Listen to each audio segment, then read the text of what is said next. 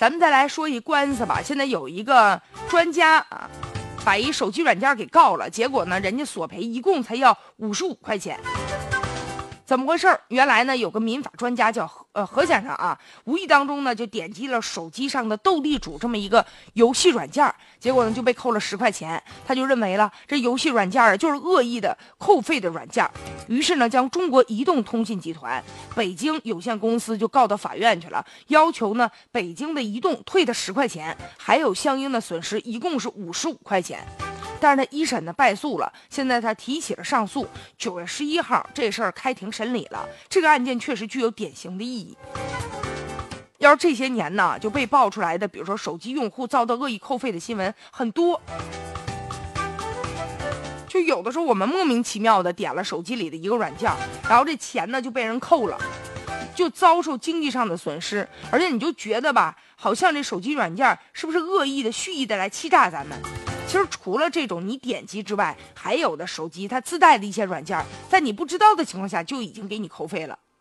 所以这样一来呢，怎么维护消费者的权益？要确保消费者这个手机话费啊不被恶意扣除，运营商他是有责任的。消费者享有自主选择的权利，就是说我这个产品啊，我买或者不买，应该我自己说的算吧。但现在你看，有时候这个软件你就无意中你碰了一下啊，摸不得碰不得的，你就已经被强迫交易了，就感觉是一种碰瓷儿式的经营。虽然说我们现在很多这个手机都是呢之前存这个话费，对吧？预存了大量话费，但是并不等于说我有话费你就可以随便扣我的，那钱呢是我的。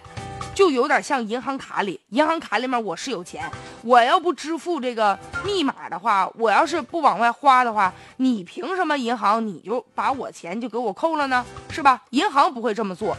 那现在这话费同样也是道理啊。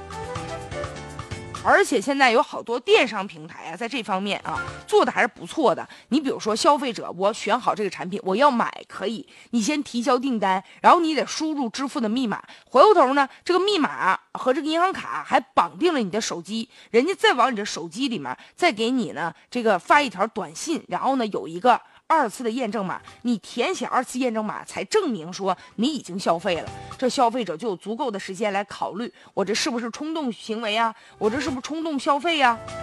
他有一个思考的过程，而且有一个告知的过程，所以呢就解决了说我这个产品在购买的过程当中不会说被轻易的扣费这样的情况。但是呢，现在你再看有一些手机里的这些软件，特别像一些游戏。它就没有这个过程，可能很简单的，你只要触碰它啊，它就已经扣费了。所以这样一来，消费者的知情权、自主选择权、公平交易权，可能啊就会受到一些影响。